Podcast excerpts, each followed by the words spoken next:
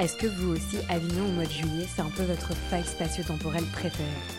Une cité médiévale qui devient le haut lieu du théâtre pendant un mois, sous 40 degrés, ça vous fait rêver. Moi, je vous avoue que j'adore.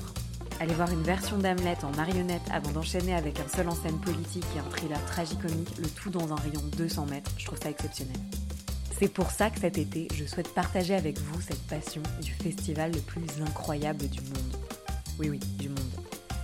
Je vous propose de vous faire partager avec moi cet été une partie du festival, enfin de mon festival. Interviews, déambulations, vidéos, recommandations. On se retrouve tous les jours ici pour un concentré d'Avignon 2023. Et avec plus de 200 propositions dans le in et 1400 spectacles dans le hop, je crois qu'on va avoir des choses à se raconter.